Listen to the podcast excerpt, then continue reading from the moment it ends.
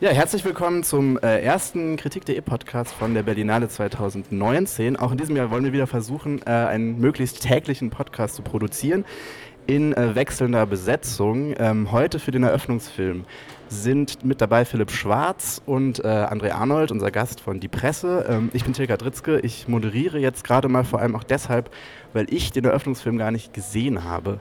Ich habe aber gelesen, es handelt sich dabei um ein Modern Tale about ordinary people und frage jetzt erstmal Philipp. Das, da geht es also um Menschen wie, wie dich und mich. Ja, okay, also dieses Zitat habe ich tatsächlich nicht gesehen, aber ich würde jetzt, also Ordinariness ist jetzt nichts, was quasi ich ähm, mit diesem Film assoziieren würde. Es ist auch nicht die Wirkung quasi, die ähm, ähm, der, der Film ähm, herstellen will. Ähm, er ist schon ein sehr auf, auf Melodram äh, hergerichteter Film, was ja auch okay ist, aber ich meine, da ist da so die Krankenschwester mit einem perfekt platzierten Blutspritzer quasi auf der Stirn, damit man quasi das ganze Leid äh, sieht, das äh, sie ähm, jeden Tag äh, durchleben muss. Ähm, also wie gesagt, Ordinariness ist da, es ist immer eine sehr konstruierte und äh, gekünstelte Ordinariness. Ähm, aber ich meine, das macht den Film jetzt vielleicht melodramatischer, als er jetzt tatsächlich ist. Er ist halt tatsächlich schon so ein bisschen, ähm, ja, also erst einmal so ein breites Panorama an irgendwie verlorenen Menschen, die irgendwie durch New York äh, streifen und sich dann immer wieder über den Weg laufen. Also wirklich in jeder Szene quasi ist so eine unerwartete Begegnung, die natürlich dann in der Wiederholung äh, so. Aber das heißt, es ist eine Art Episodenfilm, also von wie vielen Hauptfiguren reden wir denn da jetzt so, was vielleicht ein bisschen ähm, den, den Plot oder den oder den Aufhänger? Naja, also die Hauptfigur ist äh, äh, Clara von äh, Zoe Kazan gespielt, eine junge Mutter, die quasi mit ihrem, also der Film geht damit los, dass sie in ähm, Einfamilienhaus irgendwo im ländlichen Gebiet von New York State ähm, heimlich aufwacht und mit ihren zwei Kindern das Haus verlässt und wie sich dann herausstellt, flieht sie vor dem äußerst brutalen und auch äh, psychisch grausamen Ehemann. Ähm, und sie fährt mit ihnen nach New York, hat aber kein Geld, kann sich auch an niemanden wenden, weil der Ehemann Polizist ist. Das heißt, sie ist völlig verloren und sie sagen wir mal so driftet so von einer Unterkunft zur nächsten. Ähm, und dann gibt es eben noch andere, gibt so ein, ein also als, als so Schwerpunkt dieser Bewegungen der verschiedenen Figuren wird dann auch so ein Restaurant, ein russisches Restaurant, da gibt es dann auch den, den Kellner und einen Koch und den Anwalt von dem Koch, weil der war kurz davor im äh, Gefängnis und solche, so entwickelt sich dann ein Figurengeflecht und auch eben diese Krankenschwester, die gleichzeitig auch ein, so eine soziale Einrichtung in einer aufgelassenen Kirche leitet. Ähm, und so laufen sich diese Figuren permanent über den Weg. Und es ist halt ein Film, der quasi auf eine sehr emphatische Art von so einer Menschlichkeit getragen wird. Also die Menschen quasi erkennen einander sofort, sie spüren ihr Leid und sind sofort hilfsbereit. Also das ist schon auch das äh, quasi dieser Optimismus, der quasi ähm, den Film quasi auch trägt. Ähm, den der Film manchmal so ein bisschen, das ist so das Problem, den ich damit habe, also er geht davon aus und ist dann trotzdem gerührt, wenn sich diese Menschlichkeit einstellt. Also er weiß immer schon vorher, was passieren wird und ist dann trotzdem gerührt, wenn es passiert.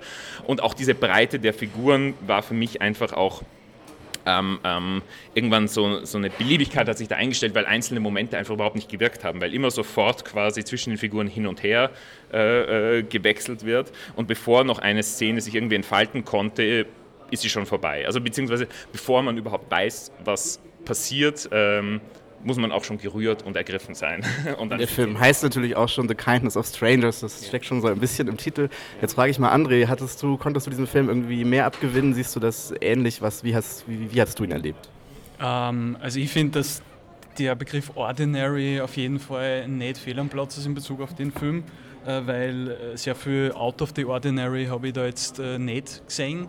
Also ich habe sogar irgendwie da ein bisschen das, äh, die Angst gehabt, dass ich vielleicht schon ein bisschen zu tief in den Kaninchenbau der Cinephilie äh, gekrochen bin, weil wenn ich sowas, äh, also mich wundert es dann, wenn ich sowas sehe, äh, was heutzutage alles so als, als, als Kino durchgeht tatsächlich, äh, weil der Film hat halt eine extrem, äh, also weiß ich nicht, weichgespülte TV-Ästhetik, irgendwie eine relativ lustlose Inszenierung und wie schon gesagt worden ist, äh, ist alles irgendwie von Anfang an schon klar dadurch, also es ist schon angelegt in den Figuren, dass die Güte, auf die alles hinausläuft, äh, eigentlich nur noch quasi ange, angestupst werden muss, damit sie sich irgendwie voll entfaltet. Es ist nichts, was irgendwie äh, erarbeitet, erkämpft werden muss. Äh, es ist einfach äh, ja, durch und durch äh, a self-fulfilling prophecy, was uns der Film da irgendwie liefert.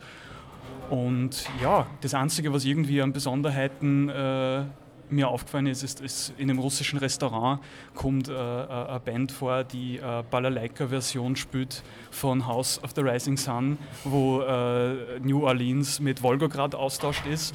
Das hat mir irgendwie ein bisschen äh, zum Lachen gebracht. Dann vielleicht nur ein, zwei Szenen mit äh, Bill Nye als, also als äh, Maître de von, von, von, dem, von dem Restaurant und Jay Baruchel, wenn man so ausspricht, als, als so ein bisschen ein äh, schüchterner Anwalt. Ähm, aber ansonsten ist es echt, also das ist echt äh, was zum Verpuffen eher.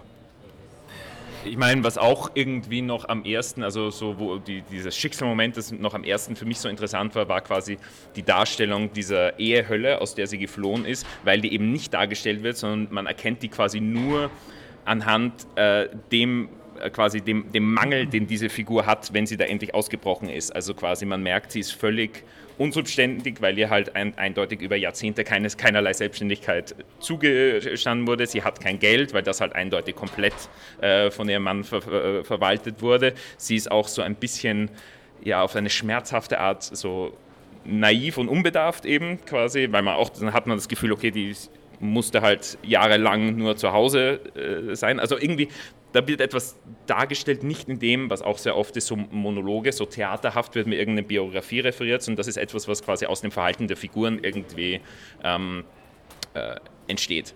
Das fand ich irgendwie ganz. Aber was für mich, es gibt so einen Moment, wo irgendwie klar ist, wo interessante Wirkung quasi so komplett verschenkt wird. Da gibt es so eine Szene, wo irgendwie die Mutter mit ihren Kindern in so einem Hinterhof geparkt ist. Sie haben da noch ein Auto und schlafen halt im Auto.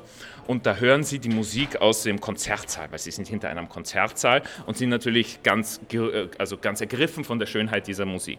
Ähm, das ist im Film wird diese Musik wird zum Beispiel, die ja diese Wirkung entfalten soll, wird überhaupt keinen Raum gegeben. Es ist so zwei Akkorde und schon sind sie ganz äh, äh gerührt und auch, es ist eine so Standard, also ich habe es jetzt nicht wiedererkannt, aber so eine Standard-Orchestermusik, die man aber in, dem, in der Score des Films die ganze Zeit schon gehört hat. Also es ist auch nichts, was quasi aus dem sonstigen sinnlichen Geflecht des Films herausfällt, sondern also die Wirkung hat der Film selber kaputt gemacht, indem er selber ständig quasi davor schon so eine äh, Musik irgendwie drüber gegeistert hat. Also es hätte irgendwie ein sehr interessanter, auch wenn man das irgendwie so gebrochen durch, durch irgendwie dicke Mauerwände nur hört, also wenn das nur so die Ahnung von Schönheit ist, die trotzdem, aber das ist halt nicht. Ähm, ja, ich weiß nicht. Ich, meine, ich glaube, äh, dass genau dieser musikalische Ansatz, also wenn in dem Film doch nur eine weitere Besonderheit attestieren wird, dann war es tatsächlich diese Musik, weil ich glaube, dass darin zumindest irgendeine Art von ästhetisches Konzept liegt,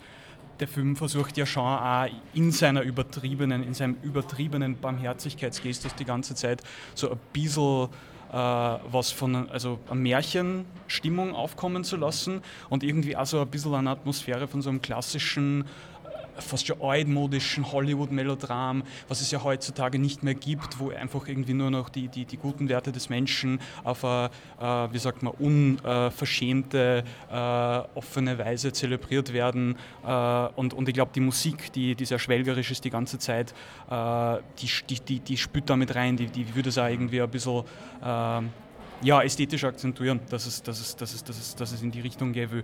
Aber es ist halt, es, es, es funktioniert nicht. Es ist halt nicht genug, wenn man das nur auf dieser einen Ebene macht und dann irgendwie auch halbherzig und, und, und, und auf eine Art, wo, wie gesagt, es ist einfach nichts, äh, nichts erarbeitet. Es ist einfach nichts äh, und, und, und der Film braucht dann trotzdem, ist trotzdem angewiesen auf eine Figur wie den Polizisten, äh, den, den, den äh, Ehemann der, der, der, Hauptfigur, vor, der sie, also vor, dem, vor dem sie flieht, der eigentlich einfach ein, ein Bilderbuch-Bösewicht ist. Ja? Also ohne irgendwelche, ähm, ohne irgendwelche differenzierenden Facetten. Und das ist halt. Ah, nicht interessant zum Schauen und auch nicht, auch nicht glaubwürdig. Was auch faszinierend ist, ist, wie winzig und klar New York in dem Film wirkt. Also es ist so ein Ensemble-Drama, quasi die Wege der, der, der, Strangers laufen sie, also die Strangers laufen sich über den Weg, aber man hat das Gefühl, die wohnen eh alle irgendwie da quasi im selben Block oder der, ganz New York besteht nur aus diesem einen Block. Es ist,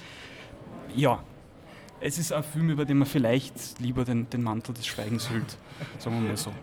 Ja, das tue ich auch gleich. Ich meine, die einzige Sache, die ich noch, also wenn wir jetzt sagen, ich meine, der Film will eindeutig ein Melodram sein und ich weiß nicht, diesen Begriff würde ich dem Film nicht wirklich zugestehen, weil Melodram impliziert für mich so ein, ein bisschen einen Überschwang und etwas, was der Film, dem Film auch irgendwie aus der, Drama, aus, tatsächlich. Aus, aus der Kontrolle entgleitet und das, das passiert hier irgendwie nicht. So, der Film weiß irgendwie genau, wie er mit seinen Figuren irgendwie und ihrem ihrem Glück und so weiter umzugehen hat. Und das ist dann irgendwo äh, dann doch irgendwie sehr, sehr gleichförmig. Wenn ich nur auch sagen darf, das ist natürlich auch diese ganze Idee von Menschlichkeit, die da irgendwie drin steht, die, ich weiß nicht, inwieweit man halt irgendwie da diskutieren kann über die Berlinale als, als ein Festival, was sie ja immer als politisches Festival positioniert, ist sehr, also die, die, die Leute versammeln sich in einer Kirche, in einer Therapiegruppe, die Vergebung heißt, buchstäblich. Äh, es, es, es, die ganze Botschaft des Films ist, die, die Umstände sind irgendwie widrig, die Welt kann schon mal hart sein da draußen, äh, aber wir müssen uns einfach nur alle helfen. Können wir nicht alle freundlich sein zueinander? An einem Punkt sagt ja eine Figur buchstäblich in die Kamera fast schon, äh, ja, warum hat sie nicht einfach alle ein bisschen kind? Warum hat sie nicht ja, kind to the strangers next? Also sie wiederholt den Filmtitel, äh, aber eine politische oder gesellschaftskritische Dimension kommt jetzt da zumindest überhaupt nicht entdecken. Es ist eher so was christlich-karitatives, was eh auch okay ist, aber dann soll es zumindest gut gemacht sein. Ja. Ja, jetzt haben wir doch äh, ausführlich etwas gehört über den Eröffnungsfilm. Ich bin jetzt ein bisschen weniger traurig, glaube ich, dass ich ihn äh, verpasst habe heute. The Kindness of Strangers von Lone Scherfig. Ähm, und jetzt, da der erste Tag ist, ähm, wollen wir auch noch mal ein bisschen ausblicken, was erwartet uns eigentlich für ein Festival. Wir haben uns vorher schon ein bisschen drüber unterhalten, dass ja so ein bisschen die ganz großen Namen, die wir jetzt irgendwie auflisten können, auf was wir uns alles, äh, auf welche Highlights wir uns alle freuen, so ein bisschen fehlen. Ich habe mir irgendwie vorgenommen, vielleicht das auch ein bisschen zu nutzen, um mehr in Sektionen reinzugucken, in die ich sonst weniger reingucke. Vielleicht mal ins Programm der Generation, vielleicht ein bisschen mehr Retrospektive mitzubekommen als sonst, was ich mir eigentlich immer vornehme, aber am Ende immer nie geschafft habe. Und genau, das ist so ein bisschen mein Plan. Andererseits kann man natürlich auch sagen, wenn man auf wenig sich freut oder wenig, äh, weniger Namen kennt als sonst, vielleicht sind dann mehr irgendwie positive Überraschungen dabei, mit denen man irgendwie gar nicht gerechnet hat. Jetzt frage ich euch natürlich auch nochmal, habt ihr denn trotzdem irgendwelche Filme, auf die ihr euch besonders freut? Ja, also ich habe, ein Bekannter von mir hat mir äh, ein Cinephiler Bekannter hat mir, bevor ich dahergefahren bin, irgendwie eine Nachricht geschickt, mein Beileid zum diesjährigen Berlinale-Programm in Anspielung darauf, dass eben tatsächlich äh, dieses, dieses Jahr relativ wenig äh, an anspringt, äh, also von den Namen her, aber andererseits kann man das natürlich auch immer als Einladung dazu sehen, Dinge zu schauen, die man nicht kennt.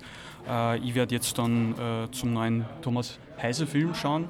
der heißt, glaube ich, Heimat ist ein Raum aus Zeit.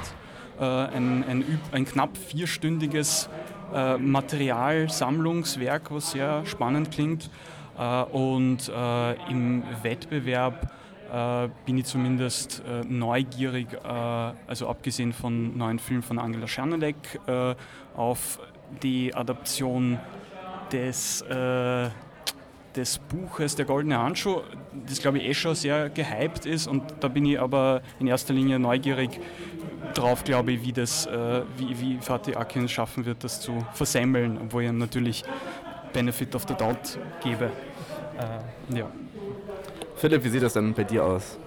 Ja, ich meine jetzt im Vergleich zum Beispiel zum letzten Jahr ist es, also letztes Jahr war es ja tatsächlich so, dass es gibt ja hier in Berlin ja so Vorab-PVs, wo man gerade aus den Nebensektionen auch schon so Filme sieht. Und letztes Jahr tatsächlich war das auch getragen von vielleicht schon etablierten Namen, aber waren diese Vorab-PVs irgendwie sehr gut, also dass ich quasi mit dem Festival schon zufrieden war, bevor es noch angefangen hat. Das war ja dieses Jahr irgendwie nicht ganz so der Fall. Das heißt, man ist tatsächlich auf das so ein bisschen das offizielle Programm zurückgeworfen. Und ja, ich meine, dadurch, dass es quasi jetzt nicht die großen Namen wie Petzold oder so wie letztes Jahr so gibt, ähm, außer eben so Schanelek vielleicht noch am ersten ähm, als großer Star, ähm, ja, ist man irgendwie darauf zurückgekommen, so durch kleine, durch kleine, nein, ein gewissen Kreisen, ähm, ist man auch zurückgeworfen, so sein, sein Interesse oder halt ich, mein Interesse an so kleinen Dingern irgendwie festzumachen. Also es gibt so einen Film von ähm, äh, Emin Alper, The Tale of Three äh, Sisters, glaube ich heißt er. Ähm, und ja, das ist halt klingt ein Melodram in der ostanatolischen Steppe. Das ist also es ist eine Kombination, die jetzt quasi an sich interessant klingt. Also hoffentlich wird was draus. Ähm, und dann auch der, der, der Film von Nadav Lapid, wo anscheinend irgendwie auch so Fragen der nationalen und kulturellen Identität über halt das Verhältnis zur eigenen Sprache äh, thematisiert werden, was auch irgendwie ein sehr interessanter und vielversprechender Ansatz ist. Also das sind dann halt so, sind dann so kleine Momente, die man in Beschreibungen oder auch in äh, Vorabmaterial der Filme irgendwie sieht, an, die man, an, die man, an denen man sich dann orientieren muss. Ja. Ja, dann äh, sind wir gespannt ähm, auf die Filme. Äh, ihr seid hoffentlich auch gespannt auf die weiteren Podcasts, die es von uns gibt. Ähm, morgen melden wir uns dann wieder, hoffentlich in etwas äh, größerer Besetzung, glaube ich. Ähm, genau, und bis dahin erstmal auf Wiedersehen. Ciao. Ciao.